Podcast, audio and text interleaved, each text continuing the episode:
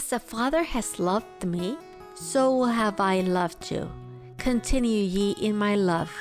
John 15 9. A co worker at the school where I used to work used every opportunity to make my life difficult. I asked God what I should do, and He said, Love her as I have loved you. However, when I sought her out, she continued her war against me. Finally, one day I thought, How does Jesus love me? I concluded that He does not criticize me he does not speak evil of me. He helps me in everything. He intercedes before the Father on my behalf. If I need Him, He is always there and He is always interested in what happens to me. After meditating on these things, I understood how I should love my coworker. What happens when we do not love?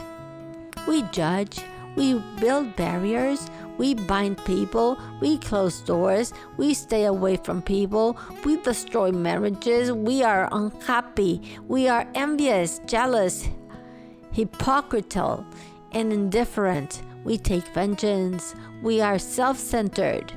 In which of these two lists mentioned above are you? In which one would you like to be? You decide. Moses, the deliverer of the Hebrews, was the first person who recorded God's words, thoughts, and will. God gave this commandment to the whole nation You shall love your neighbor as yourself.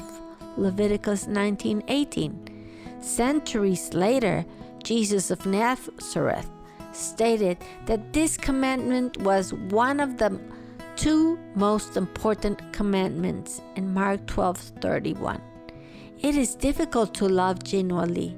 Jesus loved unconditionally and suffered greatly, but he knew who he was, the Father's purpose for his life, and was certain that the Father loved him. Love is going to make you suffer because you will not receive the same measure of love that you give. Jesus loves you without expecting anything in return because he made the decision to love you even if you did not love him back. The Apostle Paul put it this way I pray that Christ may dwell in your hearts through faith, and that you, being rooted and grounded in love, may be able to comprehend with all the saints what is the breadth the length and the height and depth, and to know the love of Christ which surpasses knowledge, that you may be filled up to all the fullness of God. Ephesians 3 17 through 19. You are rooted and firmly planted in Christ's love. He has enabled you to love as He loves and therefore comprehend with all of God's people how great God's love is for you and for every single person.